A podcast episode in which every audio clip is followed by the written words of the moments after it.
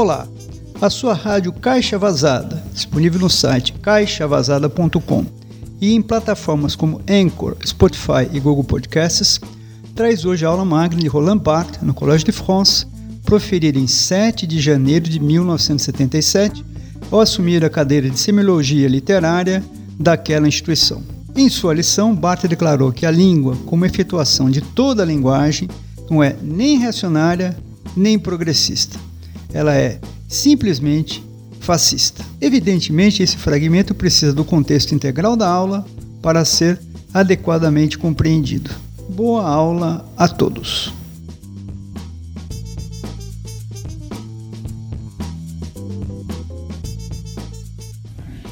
L'innocence moderne parle du pouvoir comme s'il était un.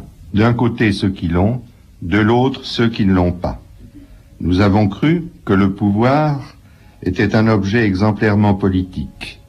Nous croyons maintenant que c'est aussi un objet idéologique, qu'il se glisse là où on ne l'entend pas du premier coup, dans les institutions, les enseignements, mais en somme qu'il est toujours un. Et pourtant, si le pouvoir était pluriel, comme les démons.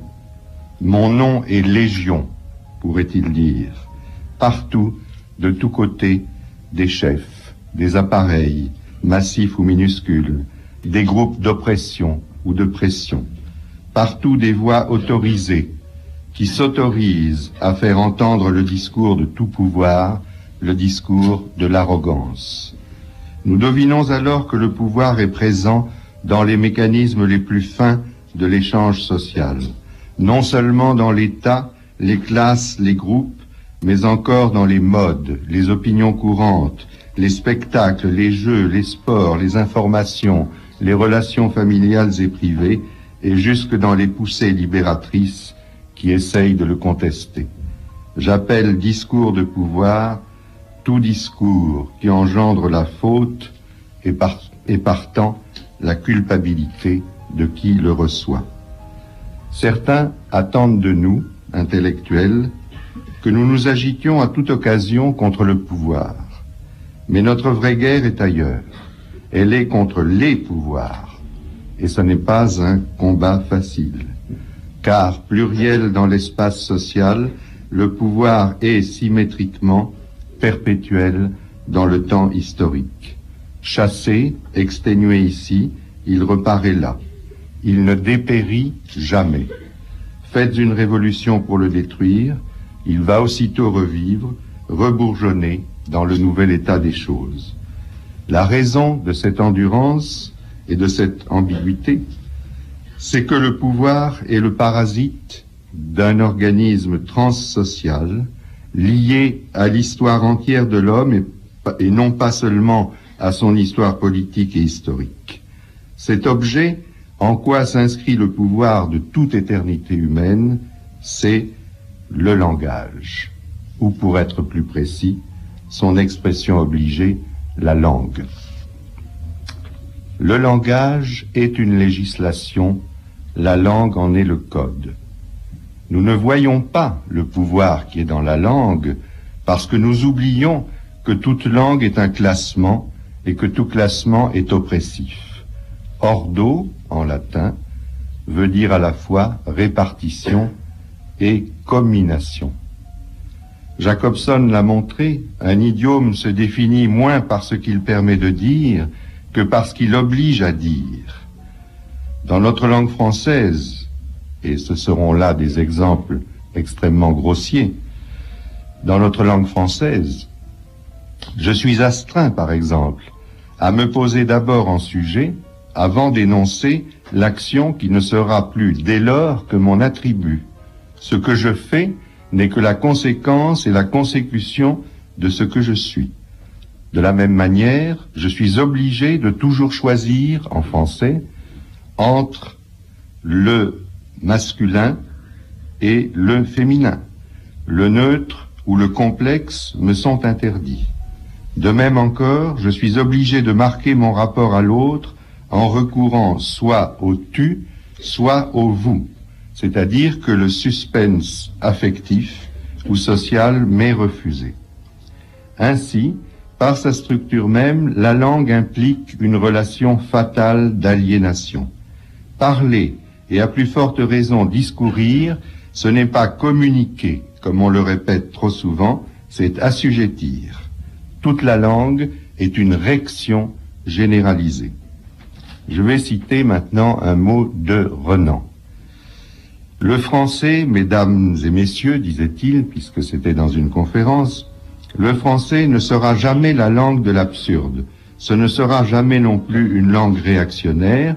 Je ne peux pas imaginer une sérieuse réaction ayant pour organe le français. Eh bien, je dirais qu'à sa manière, Renan était perspicace. Il devinait que la langue n'est pas épuisée par le message qu'elle engendre, qu'elle peut survivre à ce message et faire entendre en lui dans une résonance souvent terrible, autre chose que ce qu'il dit, surimprimant à la voix consciente, raisonnable du sujet, la voix dominatrice, têtue, implacable de la structure, c'est-à-dire de l'espèce en tant qu'elle parle. L'erreur de Renan était simplement historique, elle n'était pas structurale. Il croyait que la langue française, formée, pensait-il, par la raison, obligé à l'expression d'une raison politique qui, dans son esprit, ne pouvait être que démocratique. Mais la langue, comme performance de tout langage, n'est ni réactionnaire ni progressiste, elle est tout simplement fasciste. Car le fascisme, ce n'est pas d'empêcher de dire, c'est d'obliger à dire. Dès qu'elle est proférée, fût-ce dans l'intimité la plus profonde du sujet, la langue entre au service d'un pouvoir. En elle, immanquablement, deux rubriques se dessinent. L'autorité de l'assertion, la grégarité de la répétition. D'une part, la langue est immédiatement assertive. La négation, le doute, la possibilité, la suspension de jugement requièrent des opérateurs particuliers qui sont eux-mêmes repris dans un jeu de masques langagiers. Ce que les linguistes appellent la modalité n'est jamais en quelque sorte que le supplément de la langue, ce par quoi, telle une supplique, j'essaye de fléchir son pouvoir implacable de constatation. D'autre part, les signes dont la langue est faite, les signes n'existent que pour autant qu'ils sont reconnus, c'est-à-dire pour autant qu'ils se répètent. Le signe est suiviste, grégaire. En chaque signe dort ce monstre, un stéréotype. Je ne puis jamais parler qu'en ramassant, en quelque sorte, ce qui traîne dans la langue. Dès lors que j'énonce, ces deux rubriques se rejoignent en moi, je suis à la fois maître et esclave. Je ne me contente pas de répéter ce qui a été dit, de me loger confortablement dans la servitude des signes, je dis, j'affirme, j'assène ce que je répète. Dans la langue, donc, servilité et pouvoir se confondent inéluctablement. Et si l'on appelle liberté non seulement la puissance de se soustraire au pouvoir, mais aussi et surtout celle de ne soumettre personne, il ne peut donc y avoir de liberté que hors du langage. Malheureusement, le langage humain est sans extérieur. C'est un huis clos on ne peut en sortir qu'au prix de l'impossible.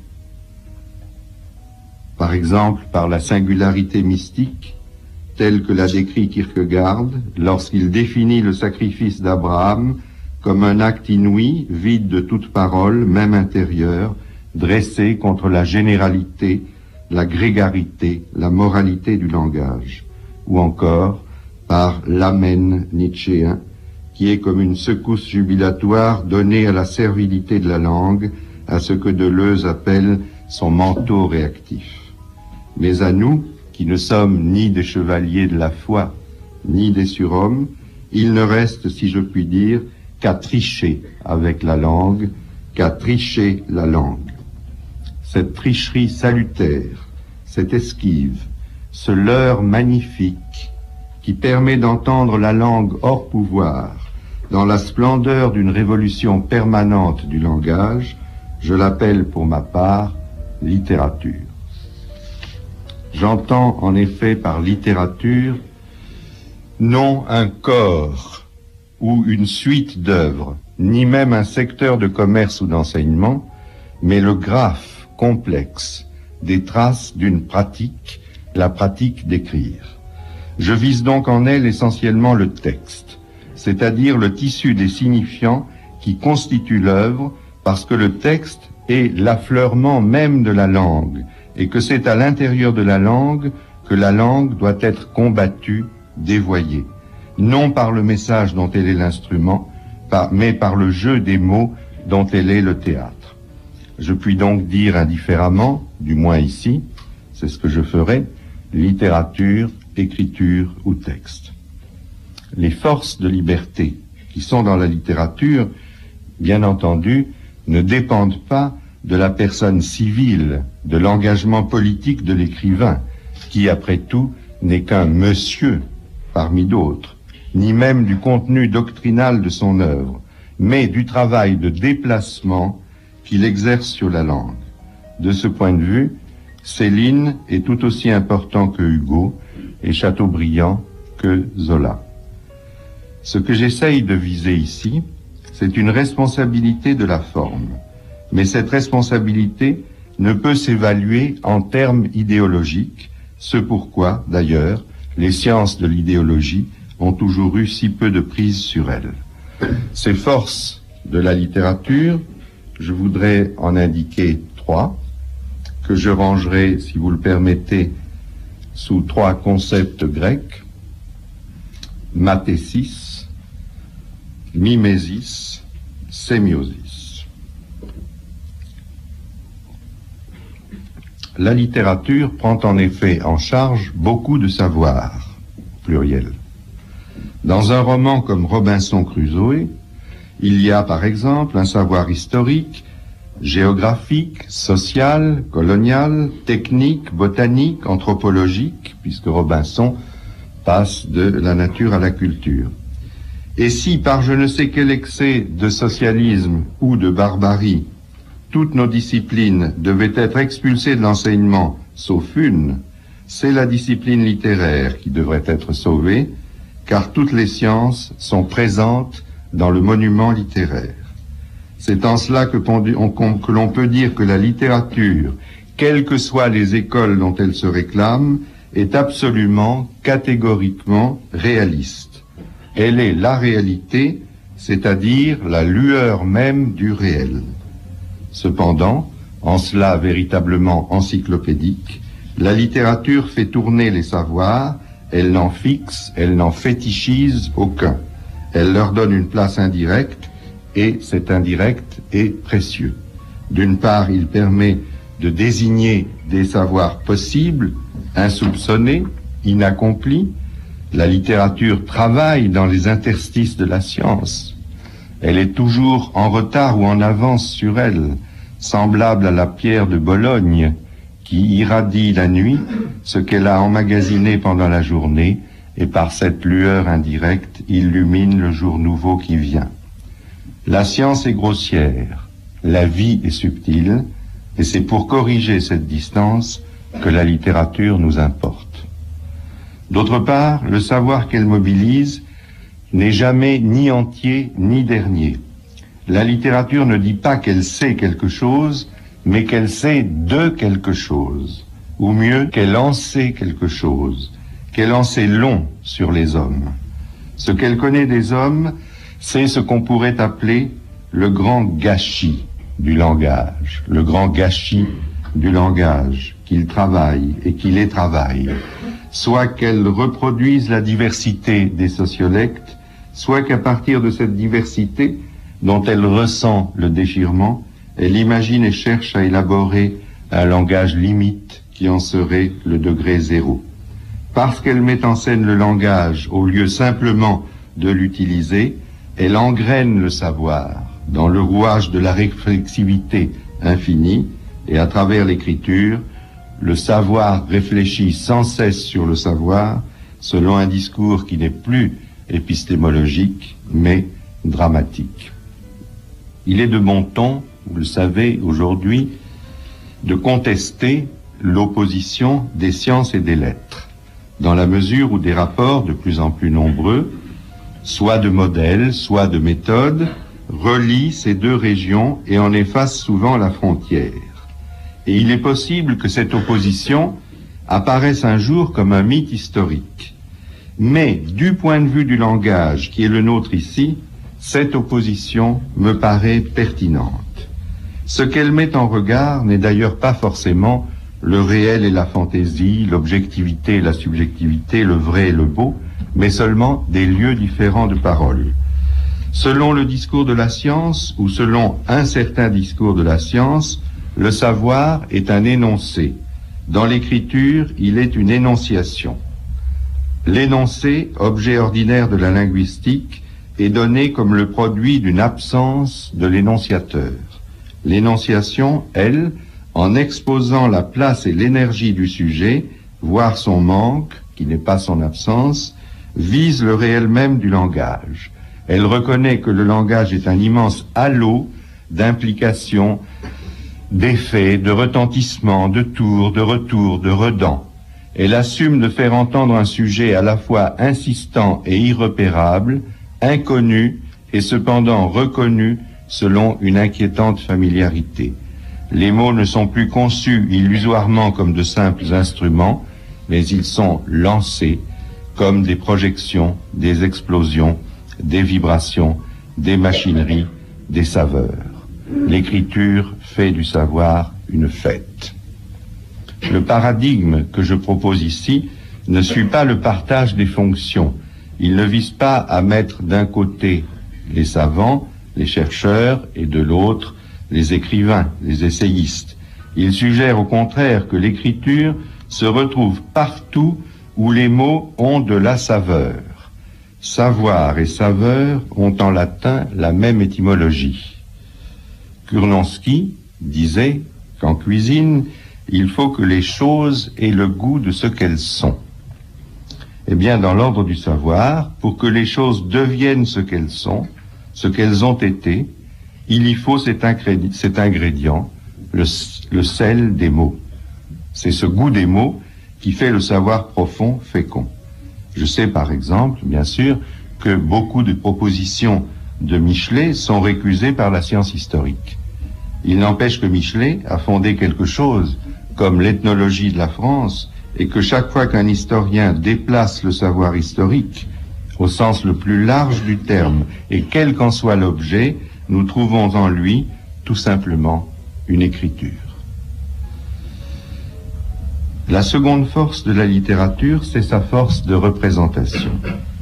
Depuis les temps anciens jusqu'aux tentatives de l'avant-garde, la littérature s'affaire à représenter quelque chose. Quoi? Je dirais brutalement le réel le réel n'est pas représentable. Et c'est parce que les hommes veulent sans cesse le représenter par des mots qu'il y a une histoire de la littérature. Que le réel ne soit pas représentable, mais seulement démontrable, peut être dit de plusieurs façons.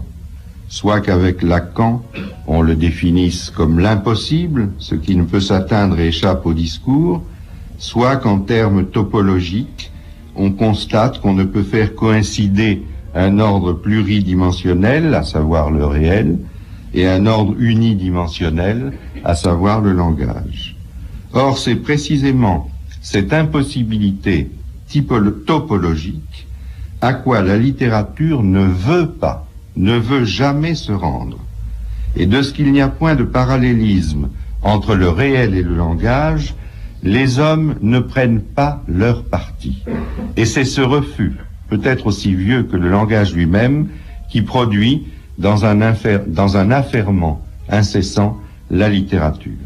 On pourrait très bien imaginer une histoire de la littérature, ou pour mieux dire des productions de langage, qui serait l'histoire des expédients verbaux, souvent très fous, dont les hommes ont usé pour réduire, apprivoiser, nier, ou au contraire assumer ce qui est toujours un délire, à savoir l'inadéquation fondamentale du langage et du réel. Je disais à l'instant, à propos du savoir, que la littérature est catégoriquement réaliste. en ce qu'elle n'a jamais que le réel pour objet de désir.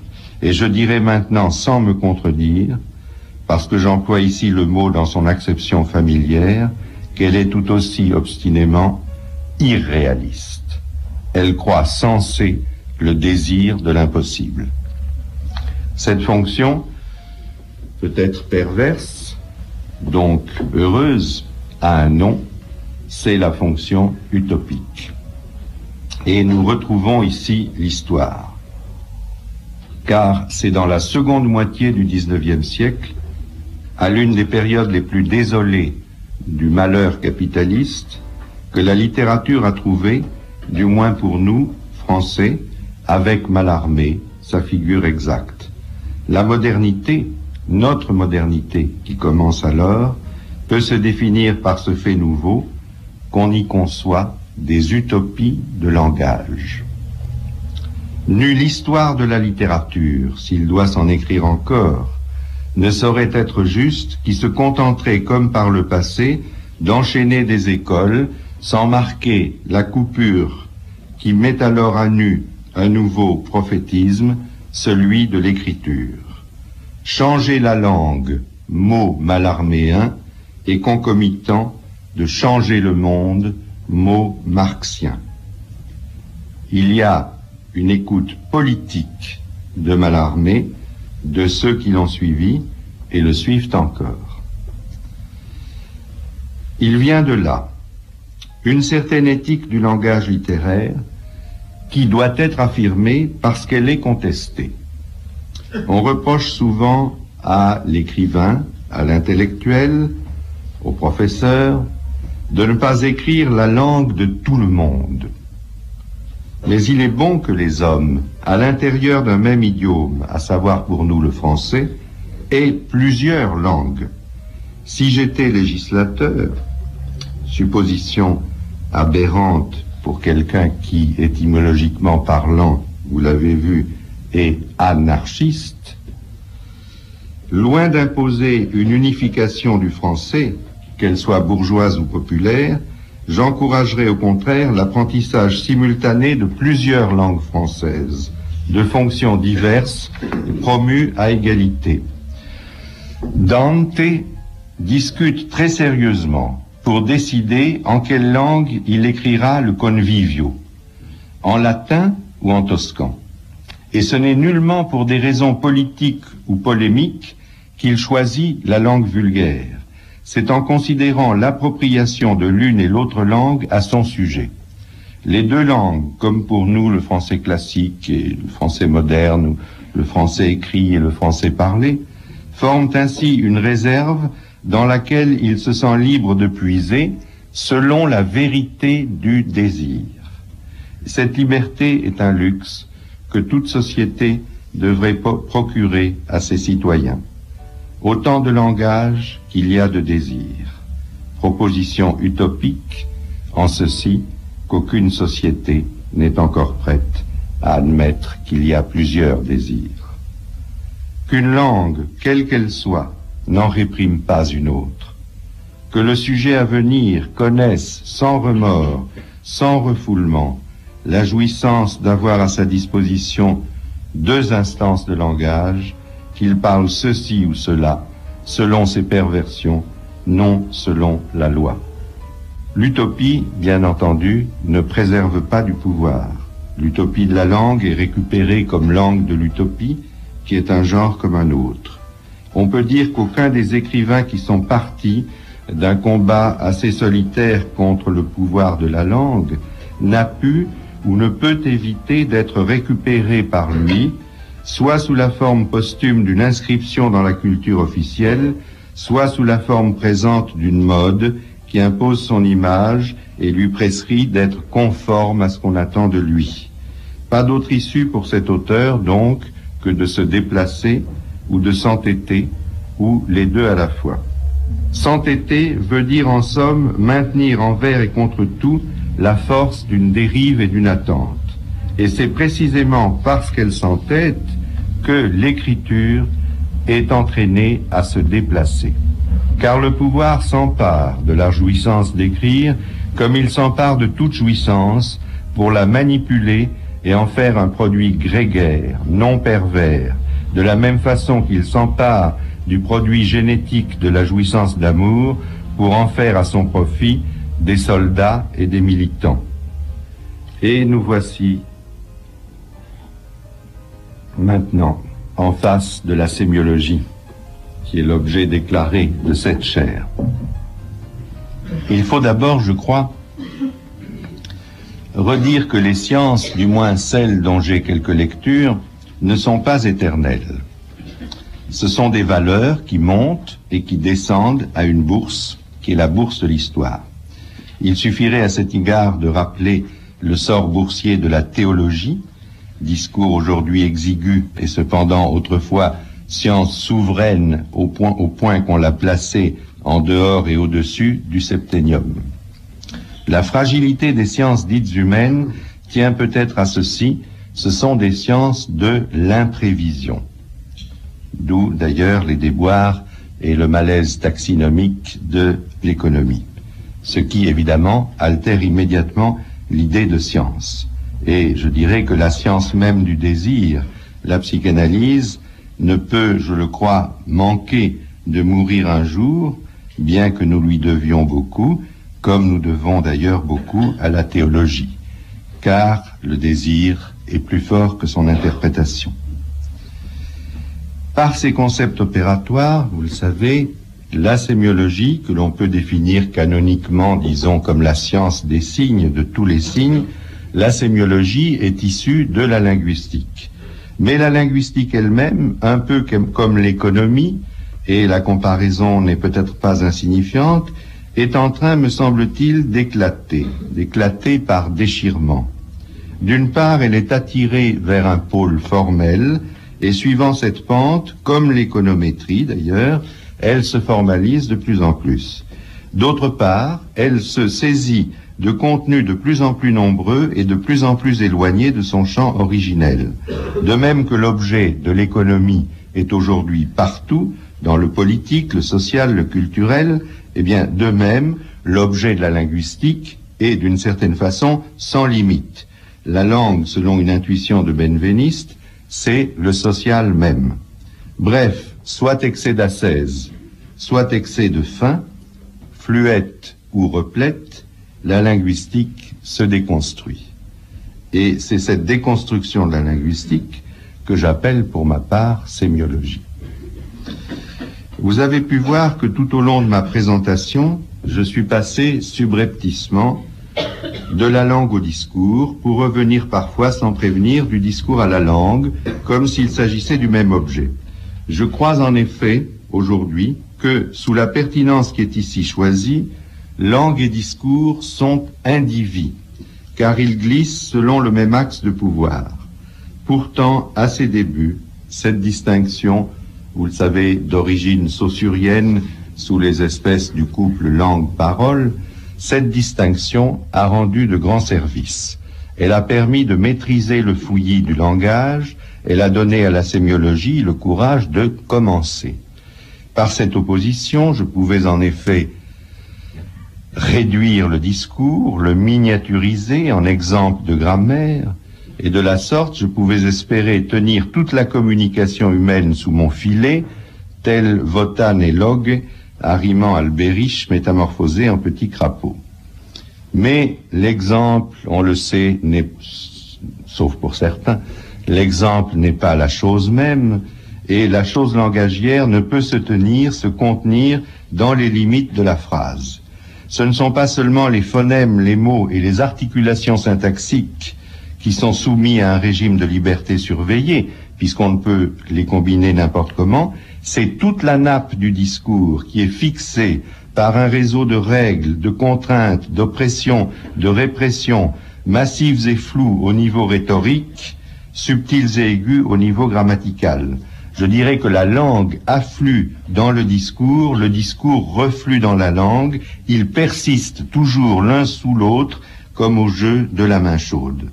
Et la distinction entre langue et discours n'apparaît plus alors que comme une opération transitoire et quelque chose, en somme, précisément, à abjurer. Il est venu un temps où, comme atteint d'une surdité progressive, j'avoue que je n'ai plus entendu qu'un seul son, celui de la langue et du discours mêlés. La linguistique, il faut le dire, m'a paru alors travailler sur un immense leurre, sur un objet qu'elle rendait, je dirais, abusivement propre et pur, en s'essuyant les doigts à l'écheveau du discours, comme Trimalcion aux cheveux de ses esclaves. Et la sémiologie serait au contraire, dès lors, ce travail qui recueille l'impur de la langue, le rebut de la linguistique, la corruption immédiate du message, c'est-à-dire rien moins que les désirs, les craintes, les mines, les intimidations, les avances, les tendresses, les protestations, les excuses, les agressions, les musiques dont est faite la langue active. Je sais bien sûr ce que une telle définition a de personnel. Je sais ce qu'elle m'oblige à taire. En un sens, et bien paradoxalement, toute la sémiologie. Celle qui se cherche et s'impose déjà comme science positive des signes et qui se développe dans des revues, des associations, des universités et des centres d'études. Il me semble cependant que l'institution d'une chaire au Collège de France entend moins consacrer une discipline que permettre à un certain travail individuel, à l'aventure d'un certain sujet, de se poursuivre. Or, la sémiologie, en ce qui me concerne, est partie d'un mouvement proprement passionnel. Il m'a semblé, à l'entour 1954, qu'une science des signes pouvait activer la critique sociale et que Sartre, Brecht et Saussure pouvaient se rejoindre dans ce projet. Il s'agissait en somme de comprendre ou de décrire comment une société, la nôtre, produit des stéréotypes, c'est-à-dire des combles d'artifice, qu'elle consomme ensuite comme des sens innés, c'est-à-dire comme des combles de nature. La sémiologie, ma sémiologie du moins, est née donc d'une intolérance à ce mélange de mauvaise foi et de bonne conscience qui caractérise la moralité générale et que Brecht a appelé en s'y attaquant le grand usage. La langue travaillée par le pouvoir, tel a été l'objet de cette première sémiologie. La sémiologie, ensuite, bien entendu, s'est déplacée, elle s'est colorée différemment, tout en gardant le même objet politique, car il n'y en a pas d'autre. Ce déplacement s'est fait parce que la société intellectuelle a changé, ne serait-ce qu'à travers la rupture de mai 68. D'une part, des travaux contemporains ont modifié et modifié encore l'image critique du sujet social et du sujet parlant. Et d'autre part, il est apparu que dans la mesure où les appareils de contestation se multipliaient, le pouvoir lui-même comme catégorie discursive se divisait, s'étendait comme une eau qui court partout, chaque groupe oppositionnel devenant à son tour et à sa manière un groupe de pression et entonnant en son propre nom le discours même du pouvoir, le discours universel. Une sorte d'excitation morale a saisi les corps politiques, et lors même que l'on revendiquait en faveur de la jouissance, c'était sur un ton combinatoire. On a vu ainsi la plupart des libérations postulées, celles de la société, de la culture, de l'art, de la sexualité, euh, s'énoncer sous les espèces d'un discours de pouvoir. On se glorifiait de faire apparaître ce qui avait été écrasé, sans voir ce que, par là, on écrasait ailleurs. Si la sémiologie dont je parle est alors revenue au texte, c'est que dans ce concert de petites dominations, le texte lui est apparu comme l'index même du dépouvoir. Le texte contient en lui la force de fuir infiniment la parole grégaire, celle qui s'agrège, quand bien même elle cherche à se reconstituer en lui. Il repousse toujours plus loin, et c'est ce mouvement de mirage, en quelque sorte, que j'ai essayé de décrire et de justifier tout à l'heure en parlant de la littérature. Le texte repousse ailleurs, vers un lieu inclassé, atopique si l'on peut dire, c'est-à-dire loin des topoi de la culture politisée, je cite, cette contrainte à former des concepts, des espèces, des formes, des fins, des lois, ce monde des cas identiques dont parle Nietzsche. Il soulève faiblement, transitoirement, cette chape de généralité, de moralité, d'indifférence, séparons bien le préfixe du radical, qui pèse sur notre discours collectif. La littérature et la sémiologie en viennent ainsi à se conjuguer en cette chair pour se corriger l'une l'autre. D'un côté, le retour incessant au texte, ancien ou moderne, la plongée régulière dans la plus complexe des pratiques signifiantes, à savoir l'écriture, puisqu'elle s'opère à partir de signes tout faits, oblige la sémiologie à travailler sur des différences et la retiennent de dogmatiser, de prendre, de se prendre pour le discours universel qu'elle n'est pas. Et de son côté, le regard sémiotique posé sur le texte oblige à refuser le mythe auquel on recourt ordinairement pour sauver la littérature de la parole grégaire dont elle est entourée et pressée, et qui est le mythe de la créativité pure. Le signe doit être pensé et ou repensé pour être mieux déçu. Eh bien, je dirais que la sémiologie dont je parle ici est à la fois négative et active.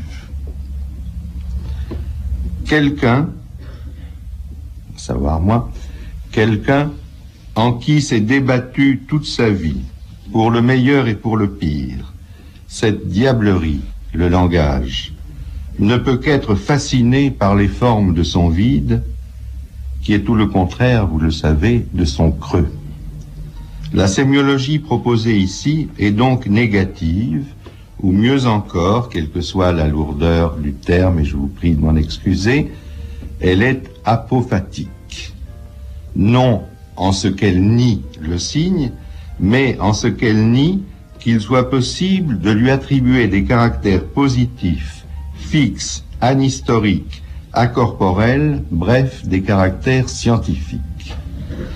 Et cet apophatisme emporte au moins deux conséquences qui intéressent directement l'enseignement de la sémiologie, tel du moins que je le conçois ici.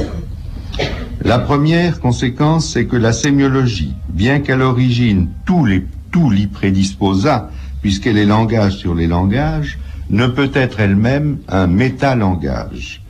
Et c'est précisément en réfléchissant sur le signe qu'elle découvre que toute relation d'extériorité d'un langage à un autre est à la longue insoutenable.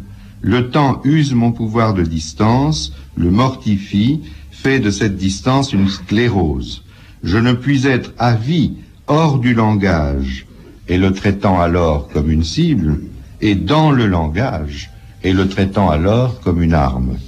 S'il est vrai que le sujet de la science et ce sujet-là qui ne se donne pas à voir, et que c'est en somme cette rétention du spectacle que nous appelons métalangage, alors ce que je suis amené à assumer en parlant des signes avec des signes, c'est le spectacle même de cette bizarre coïncidence, de ce strabisme étrange qui m'apparente aux faiseurs d'ombres chinoises lorsqu'ils montrent à la fois leurs mains et le lapin le canard, le loup, dont il simule la silhouette. Et si certains profitent de cette condition pour dénier à la sémiologie active, celle qui écrit tout rapport avec la science, il faut leur suggérer, c'est du moins ce que je me permets, il faut leur suggérer que c'est par un abus épistémologique qui précisément commence à s'effriter que nous identifions le métalangage et la science comme si l'un était la condition obligée de l'autre, alors qu'il n'en est que le signe historique, donc récusable. Il est peut-être temps de distinguer le métalinguistique, qui est une marque comme une autre, du scientifique, dont les critères sont ailleurs. Peut-être que, d'ailleurs, soit dit en passant, ce qui est proprement scientifique, c'est de détruire la science qui précède. La sémiologie, donc, a un rapport avec la science, mais ça n'est pas une discipline. Et c'est la seconde conséquence de son apophatisme. Quel rapport avec la science? Eh bien, je dirais un rapport ancillaire. Elle peut aider certaines sciences en être un temps la compagne de route, leur proposer un protocole opératoire à partir duquel chaque science doit spécifier la différence de son corpus. Ainsi, la partie de la sémiologie qui s'est le mieux développée, à savoir l'analyse des récits, peut rendre des services à l'histoire, à l'ethnologie, à la critique des textes, à l'exégèse, à l'iconologie. Toute image est d'une certaine façon un récit. Autrement dit, la sémiologie n'est pas une grille, elle ne permet pas d'appréhender directement le réel en lui imposant un transparent général qui le rendrait intelligible. Le réel, elle cherche plutôt à le soulever par endroits et par moments, et elle dit que ces effets de soulèvement du réel sont possibles sans grille. C'est même précisément lorsque la sémiologie veut être une, une grille qu'elle ne soulève rien du tout. De là vient que la sémiologie n'est dans un rôle de substitution à l'égard d'aucune discipline. Et je l'avoue franchement, j'aurais souhaité, je le dis sans hypocrisie, j'aurais souhaité que la sémiologie ne prit ici la place d'aucune autre recherche, mais au contraire les aida toutes, qu'elle eut pour siège une sorte de chair mobile, une sorte de joker du savoir, comme le signe lui-même l'est de tout discours. Donc cette sémiologie négative, c'est aussi et surtout une sémiologie active. J'entends par là d'abord qu'elle se déploie hors de la mort. Elle ne repose pas, cette sémiologie active, sur une sémiophysis, c'est-à-dire une naturalité inerte du signe. Elle n'est pas non plus une sémioclastie, une destruction du signe. Elle serait plutôt, pour continuer le paradigme grec, une sémiotropie. Tournée vers le signe, elle en est captivée et le reçoit, le traite et aux besoins limite comme un spectacle imaginaire. Le sémiologue serait en somme un artiste. Et ce mot n'est ici, vous vous en doutez, ni glorieux, ni dédaigneux, il se réfère seulement à une typologie. Le sémiologue joue des signes comme d'un leurre conscient dont il savoure, veut faire savourer et comprendre la fascination. Le signe, du moins le signe qu'il voit, est toujours immédiate, réglée par une sorte d'évidence qui lui saute au visage, comme un déclic de l'imaginaire, et c'est pour cela que la sémiologie, devrais-je préciser de nouveau la sémiologie de celui qui parle ici, c'est pour cela que la sémiologie n'est pas une herméneutique. Elle peint plutôt qu'elle ne fouille, via di porre plutôt que via di levare. Et ces objets de prédilection, ce sont les textes de l'imaginaire, les récits, les images, les portraits, les expressions, les idiolectes, les passions, les structures, qui jouent à la fois d'une apparence de vraisemblable et d'une incertitude de vérité. Et j'appellerai volontiers sémiologie le cours des opérations le long duquel il est possible, voire escompté, de jouer du signe comme d'un voile peint ou encore d'une fiction. Cette jouissance du signe imaginaire est aujourd'hui concevable en raison de certaines mutations récentes qui affectent plus la culture que la société elle-même. Une situation nouvelle modifie, je crois, l'usage que nous pouvons faire des forces de la littérature dont j'ai parlé. D'une part et tout d'abord, depuis la libération, le mythe du grand écrivain français, dépositaire sacré de toutes les valeurs supérieures, s'effrite, s'exténue et meurt peu à peu avec chacun des deux survivants de l'entre-deux-guerres. Ces derniers survivants de l'entre-deux-guerres. Et c'est un nouveau type, apparemment, qui entre en scène, qui entre sur la scène, dont on ne sait plus ou pas encore comment l'appeler? Écrivain, intellectuel, scripteur. De toute façon, la maîtrise littéraire disparaît, l'écrivain ne peut plus faire parade. D'autre part et ensuite, mai 68, vous le savez, a manifesté la crise de l'enseignement. Les valeurs anciennes ne se transmettent plus, ne circulent plus, n'impressionnent plus. La littérature est désacralisée et les institutions sont impuissantes à la protéger et à l'imposer comme le modèle implicite de l'humain. Ce n'est pas si l'on veut que la littérature aujourd'hui soit détruite, c'est, je dirais, qu'elle n'est plus gardée. Et je dirais, puisqu'elle n'est plus gardée, eh bien c'est le moment d'y aller. La sémiologie littéraire serait donc ce voyage qui permet de débarquer dans un paysage libre par des puisque ni ange ni dragon ne sont plus là pour le défendre. Le regard peut alors se porter, non sans perversité, sur des choses anciennes et belles dont le signifié est abstrait, périmé, moment à la fois décadent et prophétique, moment d'apocalypse douce, moment historique de la plus grande jouissance. Si donc, dans cet enseignement que par son lieu même rien n'est appelé à sanctionner, sinon la fidélité de ses auditeurs, si donc la méthode intervient à titre de démarche systématique, ce ne peut être, vous le comprenez, une méthode heuristique qui viserait à produire des déchiffrements et à poser des résultats. La méthode ne peut porter ici que sur le langage lui-même, en tant qu'il lutte pour déjouer tout discours qui prend. Ce pourquoi il est juste de dire que cette méthode est elle aussi une fiction. Proposition déjà avancée par Mallarmé lorsqu'il songeait à préparer une thèse de linguistique. Toute méthode est une fiction, le langage lui est apparu l'instrument de la fiction, il suivra la méthode du langage, le langage se réfléchissant. Eh bien, ce que je souhaiterais pouvoir renouveler, chacune des années qu'il me sera donné d'enseigner ici, c'est la manière de présenter le cours ou le séminaire. Bref, de tenir un discours sans l'imposer. Ce sera là l'enjeu méthodique, la questio, le point à débattre. Car ce qui peut être oppressif dans un enseignement, ce n'est pas finalement, du moins je le pense, le savoir ou la culture qu'il véhicule, ce sont les formes discursives à travers lesquelles on les propose.